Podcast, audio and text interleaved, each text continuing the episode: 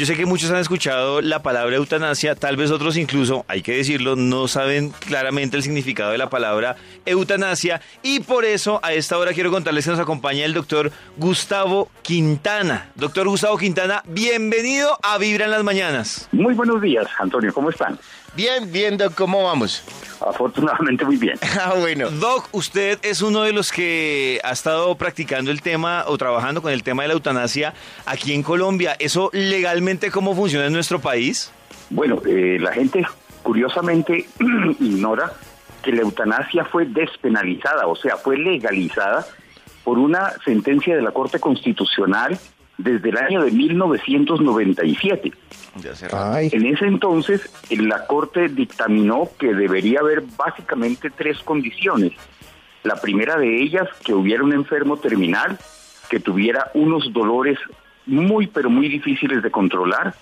La segunda es que ese enfermo terminal estuviera consciente y pudiera manifestar reiteradamente su deseo de no adelantar su vida.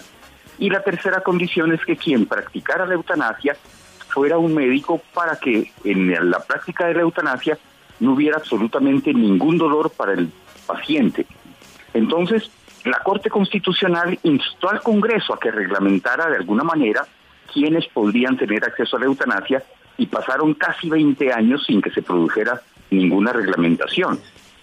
Eh, posteriormente, la misma Corte Constitucional encomendó al Ministerio de Salud que hiciera una reglamentación. El Ministerio de Salud hace más o menos desde mayo del año pasado publicó unas reglamentaciones para hacer la eutanasia.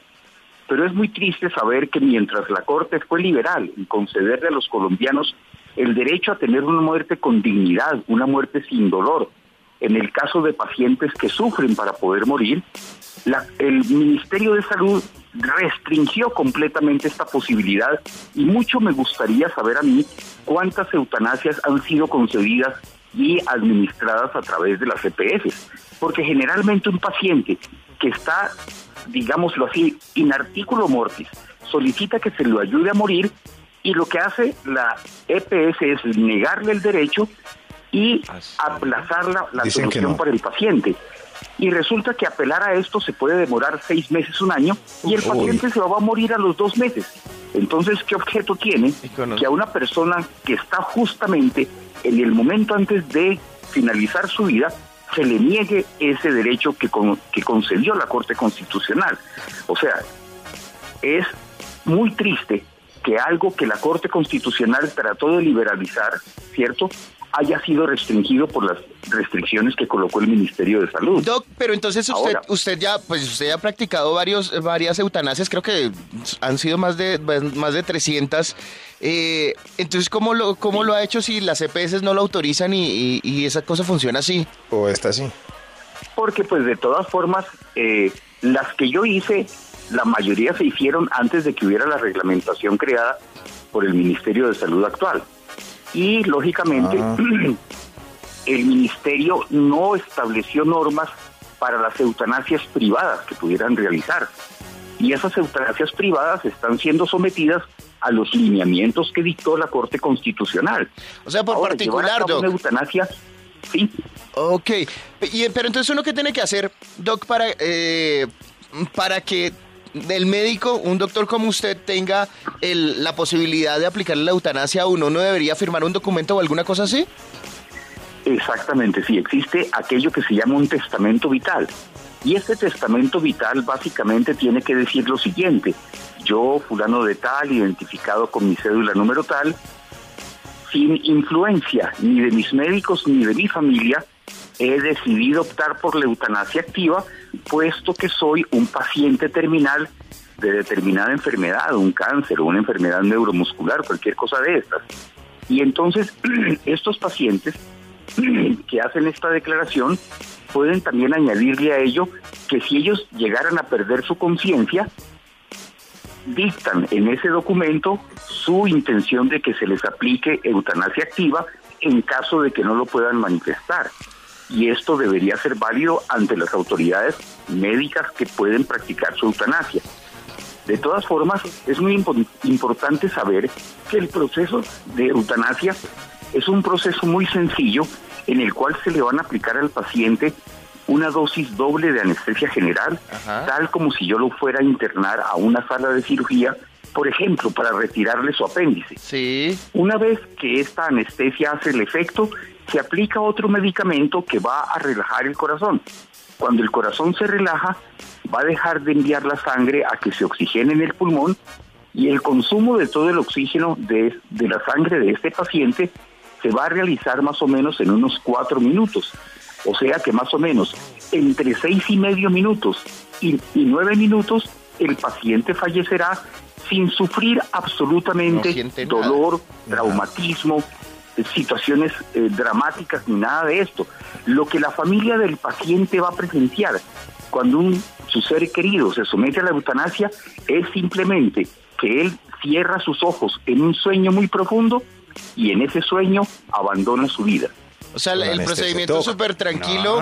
yo, tengo una, una, pregunta, Doc. Si, si uno no puede, eh, porque si usted habla de que uno puede hacerlo, pero en caso de que esté en una enfermedad terminal, ¿qué pasa si uno hace el documento, pero resulta que no fue, eh, es decir, tuvo un accidente y quedó y quedó en coma, por ejemplo, y la carta es válida? Sí, o sea, si tú quedas en coma y un coma irreversible después de que tengas un accidente y tú has firmado este documento, ese documento serviría para que no dejes sufrir, no dejen sufrir tu cuerpo y no dejes sufrir a tu propia familia. Porque yo considero que casos como el de Cerati en, en la Argentina, que lo mantuvieron vivo sin esperanza alguna de que él recuperara su salud durante dos años, yo pienso que eso es un poquito ilógico. O sea, es, eso es como estar frente a un cadáver que jamás podrá recuperar. Pero, pero una duda ahí, pero... una duda ahí que por ejemplo Toño dice, claro, si yo antes del accidente o antes de entrar en coma por si las moscas firmo el documento, pero si yo nunca firmé el, el documento y entré en un coma irreversible, ¿alguien podría tomar esa decisión por mí? Sí, o sea, tú vas a tener unos representantes legales que estando tú de alguna manera interdicto porque no puedes tomar ninguna determinación, va a haber unos representantes legales tuyos que pueden ser tus hijos o pueden ser tus padres que podrían autorizar que se hiciera mm. eutanasia activa. Claro, doc, hay algo, eh, el doc, eh, pues los pacientes antes de entrar en, pues, el, en el proceso están conscientes hay algo común entre todos los que se han, los que se han hecho eutanasia que pase, una frase, una despedida, algo que yo, pues, que la gente antes de morir diga que sea común entre todos. Pues fíjate que una de las cosas que yo siempre estoy buscando que la familia del paciente que va a tomar su eutanasia haga es que lo acompañen, le den afecto, le den solidaridad, pero sobre todo que respeten la decisión del paciente. Porque cuando un paciente decide terminar su propia vida, no es sino tan solo su propia vida con la que él decide terminar. ¿Cierto? Él no está decidiendo la muerte de ninguno de sus familiares, él no está decidiendo la muerte de ninguno de sus médicos. Es tan solo la propia vida. Y desde que la Corte Constitucional estableció que la vida no es una obligación, sino que la vida es un derecho, y es un derecho inalienable y absolutamente personal, entonces es el individuo el que tiene el más sagrado derecho de disponer del final de su propia vida. Por eso yo estoy empeñado en que la Comisión Internacional de Derechos Humanos adopte un nuevo derecho humano que diría lo siguiente, abro comillas, todo ser humano tiene el más sagrado derecho a disponer la forma de su propia muerte. ¿Por qué? Porque en eso estaríamos cobijados todos. Si un católico quiere esperar la muerte de Dios, tiene todo el derecho, de esperar la muerte de Dios.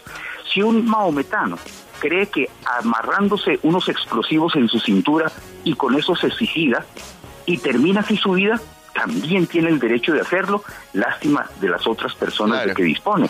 Pero nosotros, los agnósticos, los que creemos que nacimos para ser felices y que creemos que tenemos el derecho a tener una muerte sin dolor y una muerte con dignidad, tenemos también el derecho de optar por la eutanasia. Entonces, ese derecho de que te hablaba va a cubrir a todos los seres humanos porque lo más importante en esto es que respetemos las creencias de aquellos que no somos nosotros mismos.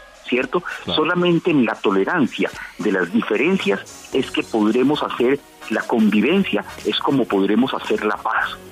Ah, Doctor, yo tengo una, preguntita, es eh, una preguntita. Eh, ¿Cuánto, cuánto um, paga un paciente por un procedimiento? Es pura curiosidad, por un procedimiento de eutanasia. Sí, yo te podría decir de antemano que casi el 40% de las eutanasias que yo he hecho han sido absolutamente gratuitas. Ajá. En esto muchas veces solicitamos a los pacientes porque los medicamentos que nos toca eh, emplear para hacer la eutanasia son costosos, pueden estar por encima de los 2 millones de pesos, entonces tenemos que conseguir estos medicamentos para poderlos aplicar. Pero muchas de las personas que tienen buenos medios económicos a veces nos hacen donaciones para que podamos suministrar la eutanasia a ricos y pobres. Todos, todos tenemos ese derecho a tener una muerte con dignidad y sin dolor. Ah, bueno, pues doctor Gustavo Quintana, muchísimas gracias por acompañarnos en Vibra las Mañanas y por aclararnos este tema de la eutanasia que de todas formas aquí en nuestro país sigue siendo tabú.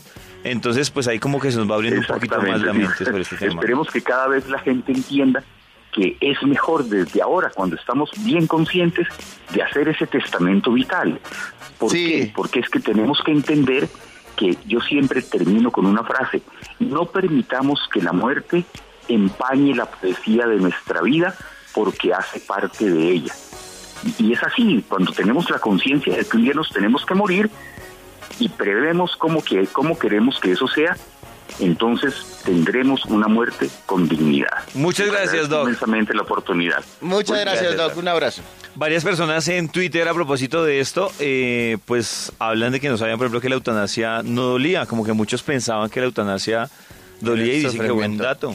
No, no, pues obviamente. También eh, dice que, mm, Sandrita dice, la eutanasia es calmar el sufrimiento a quien lleva quién sabe cuánto tiempo soportando el dolor por la familia. Uno, uno no sabe cuando... Uno habla eso, pero uno no sabe. Hay muchas... A mí lo que me impacta mucho de, lo que ustedes dicen, bueno, todo lo que esta mañana decíamos de que cómo prefiere uno morirse y de todo. A mí, no, por ejemplo, lo del que le queda un mes, no me impacta tanto la tristeza sino el miedo a lo desconocido, porque es que uno no tiene idea qué va a pasar. Entonces, por mm. ejemplo, con lo que decían, ¿no les ¿ustedes les ha tocado alguna cirugía general? Sí, uno le dicen, respire esto, y entonces de repente uno se te se va, pero entonces uno le da nervios porque uno está ahí como todo chistosito, se echa como tres chistes el doctor de decir como, ay, ya está todo drogado. Pero uno ni se da cuenta. Cuando uno le pone esa anestesia ni, ni, se da cuenta en qué momento pasó de estar despierto a estar dormido. Yo creo que, que así puede ser. Claro, pero imagínense que ustedes están en una camilla y les van a hacer lo mismo. Sí, pero, uno sabe que ya. claro que sí. Pero, pero yo, creo, yo sí creo que uno. Es decir, que para tomar la decisión uno tiene que tener demasiado sufrimiento. Uno estar consciente y tomar la decisión de la eutanasia debe tener debe ser que le está doliendo mucho en la vida y debe ser que uno se siente ya no da más. bastante, bastante mal. Yo digo uno, o también creer que la muerte es chévere. Yo, por ejemplo, yo creo que la muerte es chévere. Yo creo, lo sospecho. Yo, sí, es como antes. Eh, es como antes de, o sea, ¿Mm? Yo, yo creo que uno vive todo acelerado pensando en bobadas, que el tiempo, que no tengo tiempo, que se me acabó el tiempo. Entonces yo creo que llega uno a un espacio en el que no existe ni el, o sea, llega uno a una dimensión en la que no existe ni el tiempo, ni el espacio, ni el afán, ni nada, sino que todo es paz. Uy, hermano. tu corazón no late, vibra en las mañanas.